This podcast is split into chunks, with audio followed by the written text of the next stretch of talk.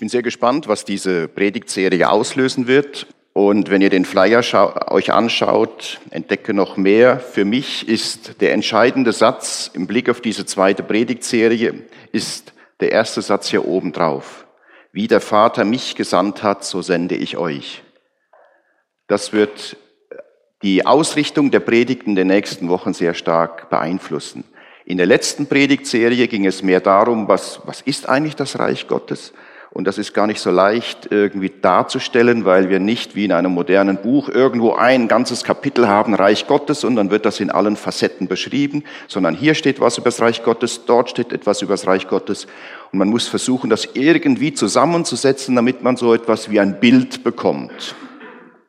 Und jetzt in diesem zweiten Teil geht es darum, was hat eigentlich das Reich Gottes mit mir zu tun, mit meinem und mit deinem Leben? Und wenn du Jesus kennst und Jesus nachfolgst, was könnte oder sollte dein Beitrag sein? Dass das Reich Gottes hier auf dieser Erde durch dich, durch dein Handeln, durch dein Reden, durch dein Sein so ein Stück weit Gestalt gewinnt, damit andere Menschen an dir und durch dich erkennen können, aha, so ist das, wenn Gott als König regiert.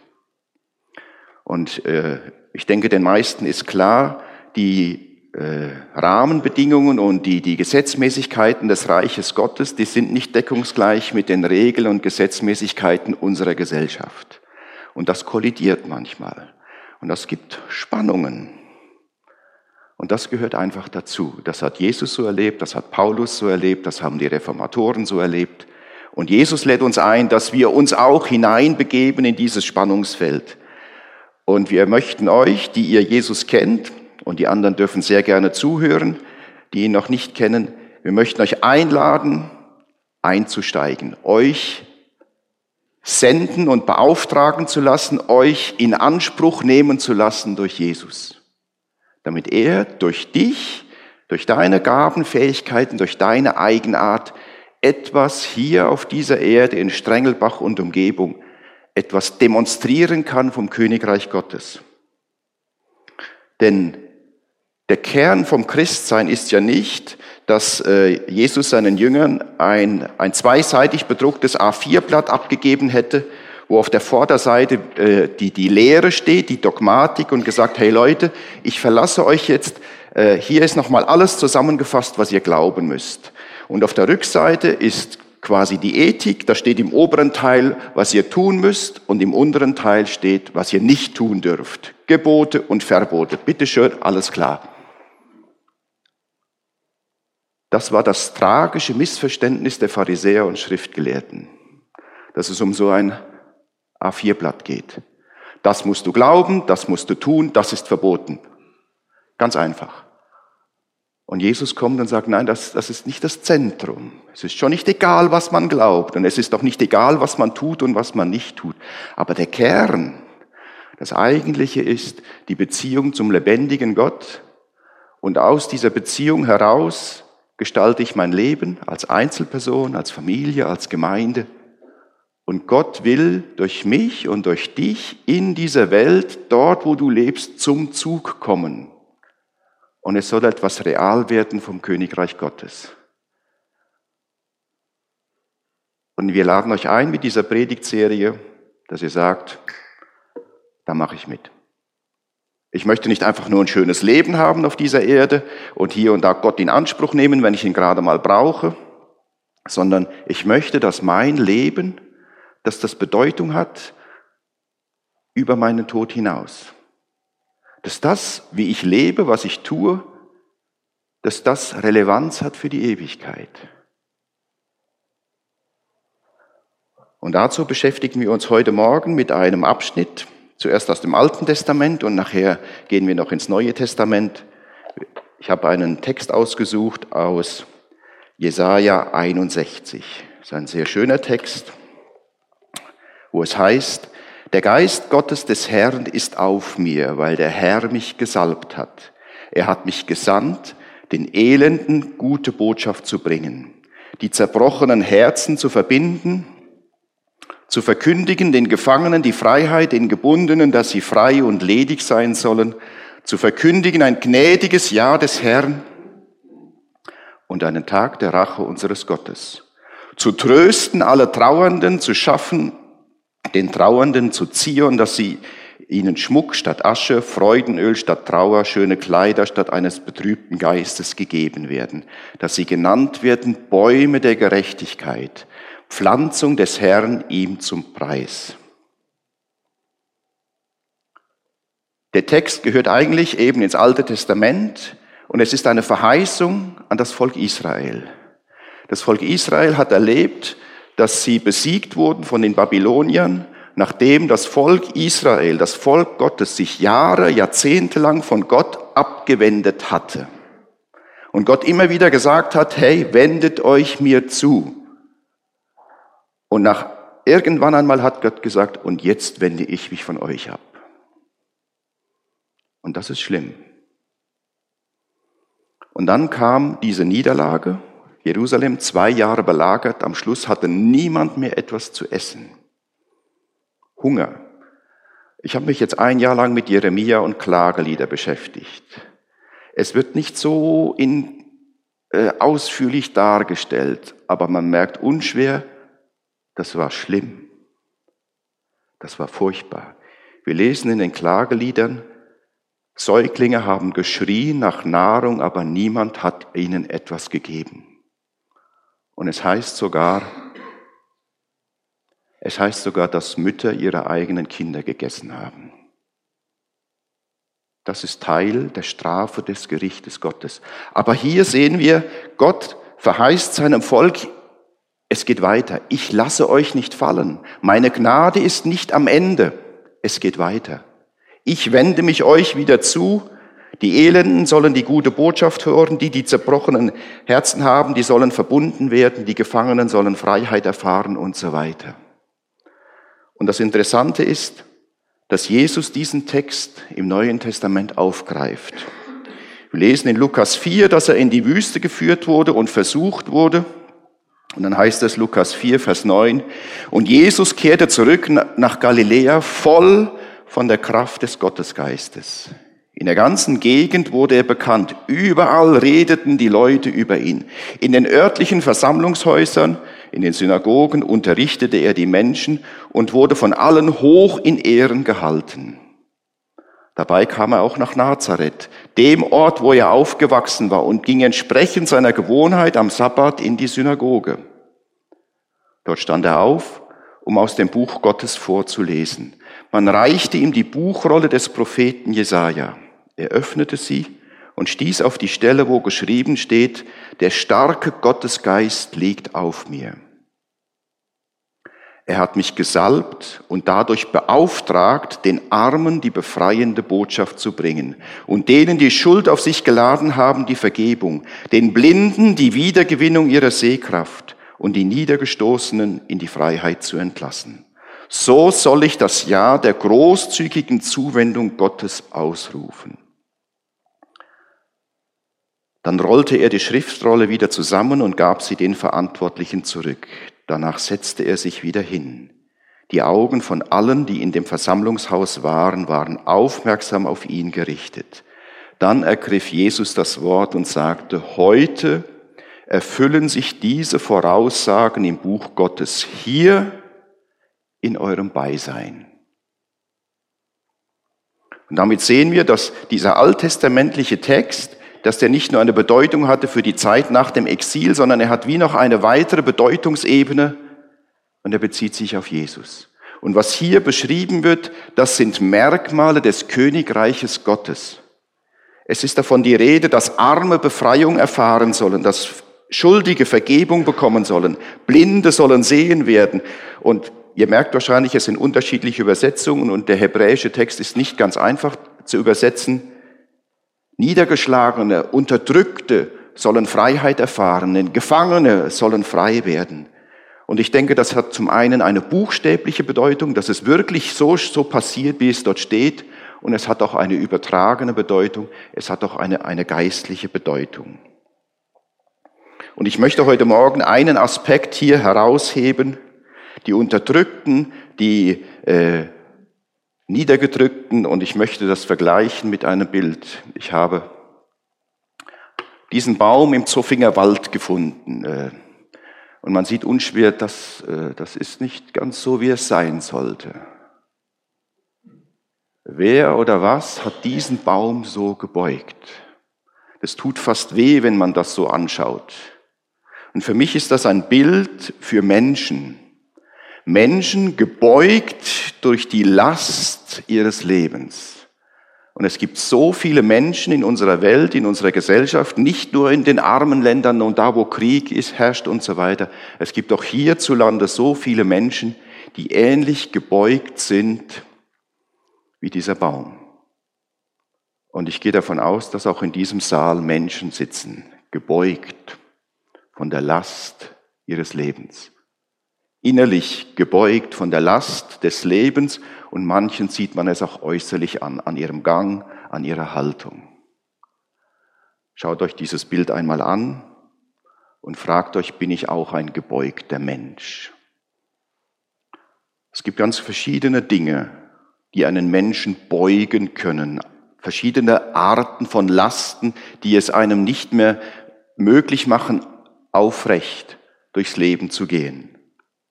Das sind zum einen Dinge, die im Leben schiefgelaufen sind. Und da meine ich jetzt nicht nur, dass man hier und da eine falsche Entscheidung gefällt hat, vielleicht das falsche Auto gekauft hat, sondern wo man merkt, dort habe ich über längere Zeit, habe ich etwas falsch gemacht. Wenn man so alt ist wie meine Frau und ich und wenn man irgendwie plötzlich den Eindruck hat, äh, wir haben unsere Kinder nicht so erzogen, wie wir hätten sollen. Oder all die Dinge, die einem angetan werden im Leben. Das Leben geht nicht spurlos an uns vorbei. Und den einen wird mehr zugemutet als anderen. Und die einen kommen besser damit zurecht als andere. Und es gibt Menschen, die sind schlicht gebeugt von dem, was ihnen, was ihnen angetan wurde, was sie erfahren haben. Es gibt Krankheiten, schwere Krankheiten, chronische Krankheiten, die Menschen beugen körperliche Krankheiten, psychische Krankheiten. Es gibt Menschen, die sind gebeugt dadurch, dass sie über Monate hinweg oder sogar über Jahre hinweg finanziell so eng drin sind, dass sie Monat für Monat hoffen und bangen, hoffentlich reicht's. Und schon wieder eine Rechnung, ja, die kann ich noch zurückstellen. Hier ist eine Mahnung, die muss ich bezahlen. Hoffentlich geht noch nicht, nicht noch etwas kaputt, der Kühlschrank oder etwas anderes, was teurer ist. Hoffentlich kommt keine Zahnarztrechnung.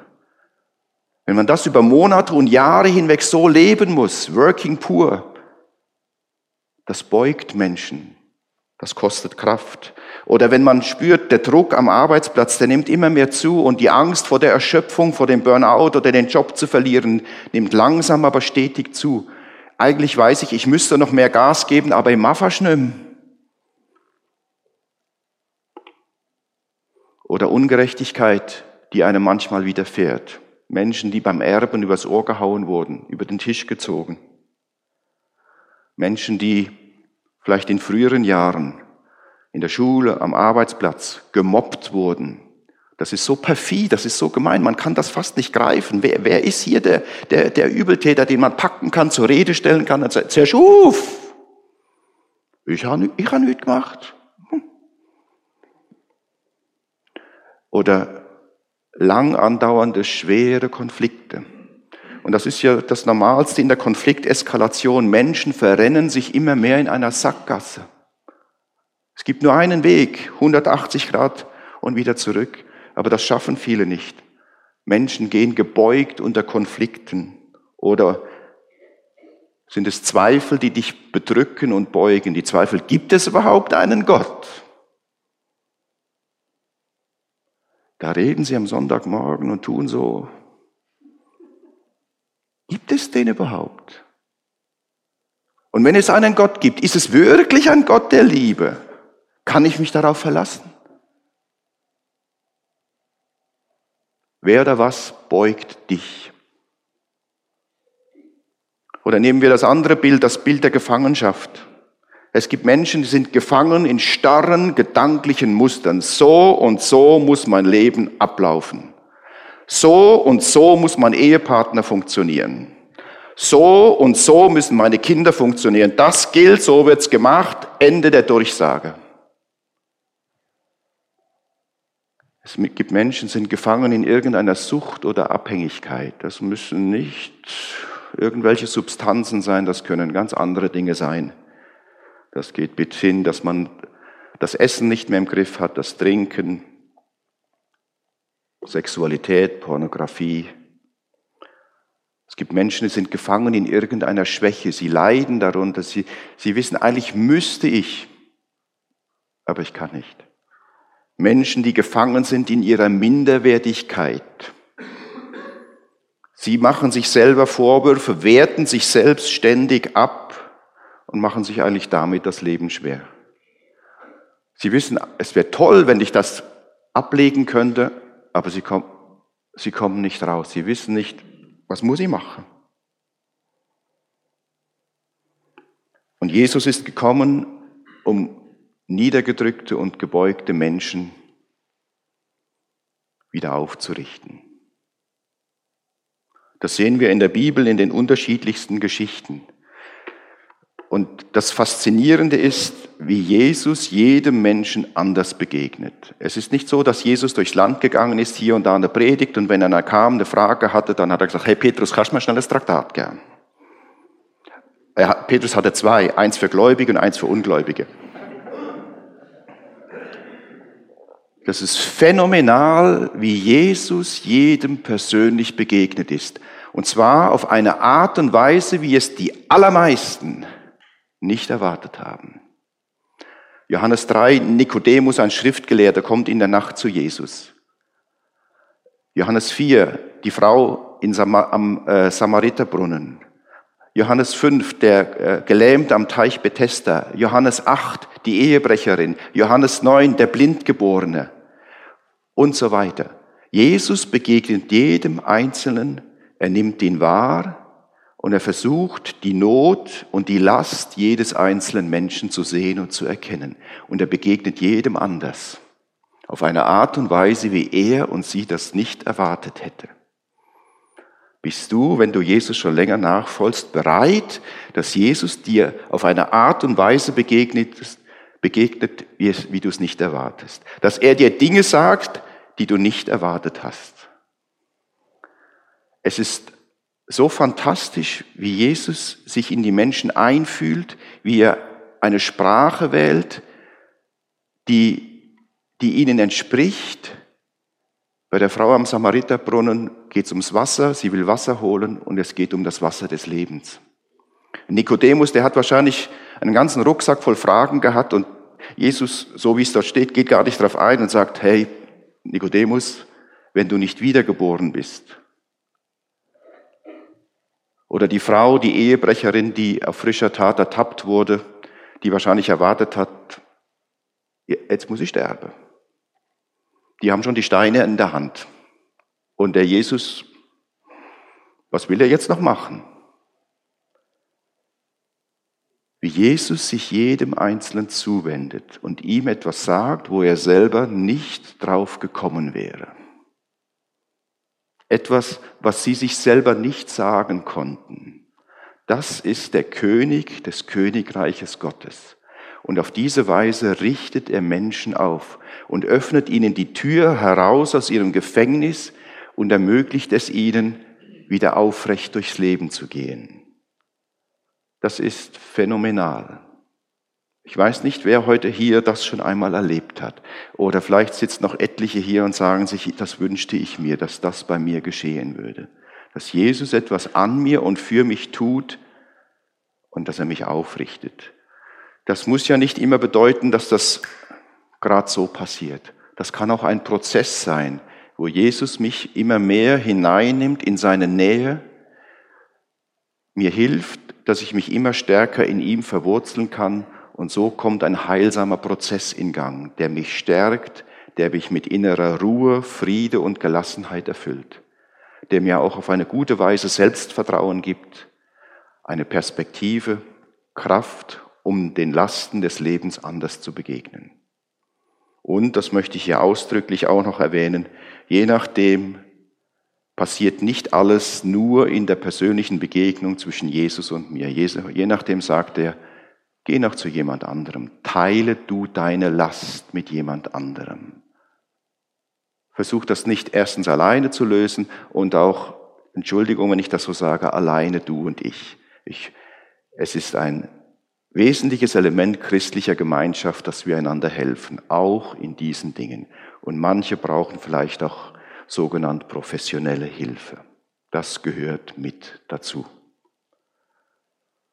Jesus ist gekommen, um die Last unseres Lebens zu tragen.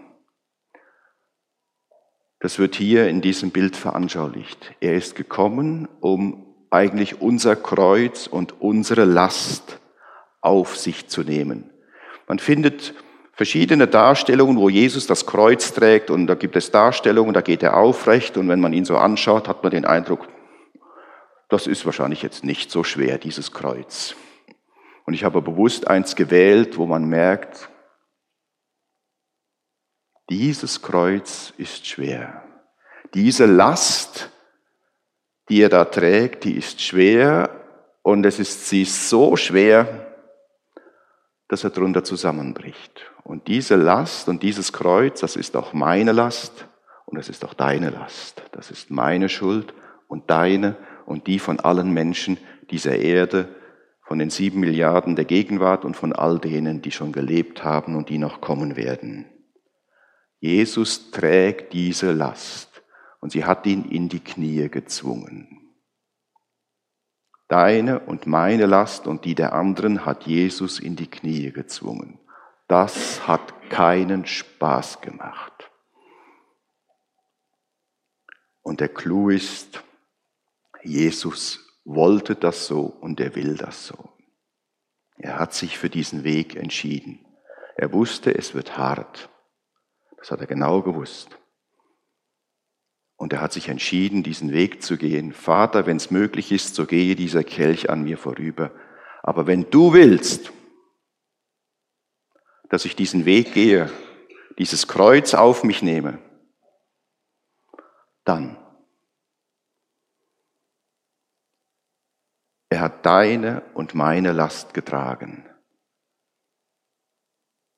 und damit einen, einen erheblichen Beitrag dazu geleistet, dass wir entlastet werden können und uns wieder aufrichten können. Er will das so. Willst du das auch? Willst du das, dass du sagst, jawohl, ich möchte mich von ihm tragen lassen? Das ist seine Einladung. Das ist, wenn man so will, das ist der Kern des Evangeliums. Willst du dich von ihm tragen lassen? Nicht nur deine Schuld wegnehmen und Jesus, den Rest kann ich alleine und so, willst du dich von ihm tragen lassen. Mit all deinen Begrenzungen, aber auch mit deinen Stärken willst du dich von ihm tragen lassen. Willst du dich ihm zumuten? Willst du ihm zur Last werden? Er freut sich darüber. Er freut sich darüber. Und wir kommen zum letzten Teil. Und jetzt? Ich habe gesagt, in der neuen Predigtserie ein, ein, wichtiges Element ist dieser Satz, wie der Vater mich gesandt hat, so sende ich euch. Jesus sagt am Anfang vom Markus Evangelium, in mir ist das Königreich Gottes auf diese Erde gekommen. Und dann sehen wir, wie er Kranke geheilt hat, wie er Besessene befreit hat, sogar Tote auferweckt hat, wie er Menschen eine neue Perspektive geschenkt hat. Das sind zentrale Merkmale des Königreiches Gottes. Und dann kam der Tag, wo Jesus sich verabschiedet hat und sagt, ich gehe wieder. Ja, ist jetzt fertig, Königreich Gottes auf dieser Erde. War das einfach eine Episode vor 2000 Jahren, schön für alle die, die das miterlebt haben? Nein, Jesus sagt zu seinen Jüngern, jetzt seid ihr dran. Wie der Vater mich gesendet hat, sende ich euch. Jetzt seid ihr dran. Es ist euer Auftrag, gebeugte Menschen aufzurichten. Menschen persönlich zu begegnen in ihrer Not, in ihren Lasten und etwas zu tun, mitzuhelfen, dass sie sich wieder aufrichten können. Und ich weiß nicht, wie viele von euch spontan denken, das kann ich nicht. Und das stimmt. Das in dieser Art und Weise, wie Jesus das getan hat, das kannst du nicht, das kann ich nicht. Aber deswegen hat Jesus uns seinen Heiligen Geist gegeben. Er hat am, am Ende seiner Tätigkeit auf diese Erde gesagt, wartet auf den Heiligen Geist. Und dann lesen wir in Apostelgeschichte 2, dass der Heilige Geist auf diese Erde kommt. Und das ist einer der roten Fäden der Apostelgeschichte. Dass der Heilige Geist immer wieder zusammen mit den Jüngern, mit den Aposteln und mit all den Christen, er hat zusammen mit ihnen gewirkt. Das heißt nicht, glaube nicht, dass die ihn täglich gespürt haben oder irgendwie wie den, jeden Morgen mussten, jetzt machen wir das. Und doch immer wieder kommt der Heilige Geist ins Spiel, manchmal ganz konkret geht dorthin. Oder auch, Paulus hat das mal erlebt, dass der Heilige Geist ihn gehindert hat. Er hatte eine Strategie im Kopf, ich will gehe jetzt in diese und jene Region und der Heilige Geist hat ihn daran gehindert. Aber eins ist klar, alle haben zusammen mit dem Heiligen Geist gehandelt und gewirkt. Und das ist unsere Chance, dass wir am Morgen, wenn wir aufstehen und wenn wir Jesus kennen, sagen, Herr Jesus, ich möchte heute mit meinem Leben dir dienen, dich ehren und hilf mir durch deinen guten Geist zu erkennen, was jetzt dran ist. Wenn verschiedenste Menschen mir begegnen, wenn sie mich aufregen, mir auf den Wecker gehen, wenn sie mich aufhalten, mich auf der Straße, im Zug anhauen, in der Schule, bei der Arbeit Menschen mich stören und ich muss doch jetzt hier, was heißt es jetzt? Wie würdest du als König des Königreiches Gottes reagieren? Wie kann und soll ich diesem Menschen begegnen? Was darf ich dem sagen? Denn die, die Schwierigen und die, die immer nur quengeln und unzufrieden sind, eben das sind ja häufig gebeugte Menschen, verletzte Menschen, denen man es nicht leicht gemacht hat und die es sich vielleicht auch selbst nicht leicht gemacht haben. Wie soll ich diesen Menschen begegnen? Herr Jesus, was kann ich diesem Menschen jetzt sagen? Was kann ich für ihn tun? Statt einfach zu denken und so zu tun, hey, komm mir nicht zu nah, geh mir nicht auf die Nerven. Was heißt es jetzt im Kontext von Gottes Königreich, etwas für diesen Menschen zu tun, dass der etwas davon erlebt? Aha, so ist es, wenn Gott einem begegnet. Und so ist es, wenn Gott etwas für mich tut. Durch dich, wenn du Jesus schon kennst. Aber das wirft je nachdem die spannende Frage auf. Und du selbst, hast du selbst für dich persönlich schon erlebt, wie Jesus dich aufrichtet? Oder wartest du noch darauf, sehnst dich danach oder hast vielleicht auch schon die Hoffnung aufgegeben, dass das bei dir passieren könnte? Wenn man das persönlich noch nicht erlebt hat, ist es schwierig, das einem anderen Menschen zu sagen, denn dann ist es bestenfalls eine schöne Theorie. So könnte, sollte, müsste es sein, immer mit diesem Konjunktiv. Aber wenn man das selbst erlebt hat, wie Jesus das eigene Leben bereichert, wie er einen selbst verändert und wie er in der Tiefe der Persönlichkeit etwas bewirkt, was wir selber nicht bewirken können wie er dir und mir ein größeres Herz schenkt für Menschen, mehr Gelassenheit, mehr inneren Frieden, mehr Freude. Jesus ist gekommen, um deine und meine Last zu tragen. Und jetzt lädt er uns ein, mitzutragen an den Lasten anderer Menschen. Zeig mir Menschen, die ich tragen soll mindestens für einen Moment. Zeig mir Menschen, die du aufrichten willst. Und das, was ich dazu beitragen kann. Wir dürfen uns da nicht überfordern, aber in vielen Fällen können wir einen Beitrag dazu leisten.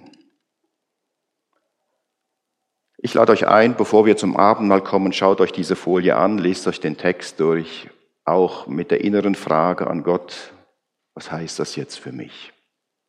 Was, Jesus, was willst du mir damit sagen?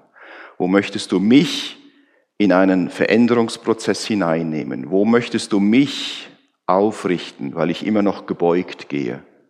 Und wo, möcht, wo zeigst du mir Menschen, für die ich da sein soll, damit du ihnen durch mich dienen kannst? ihnen helfen kannst. Schauen wir uns das einen Moment an, lasst das auf euch wirken.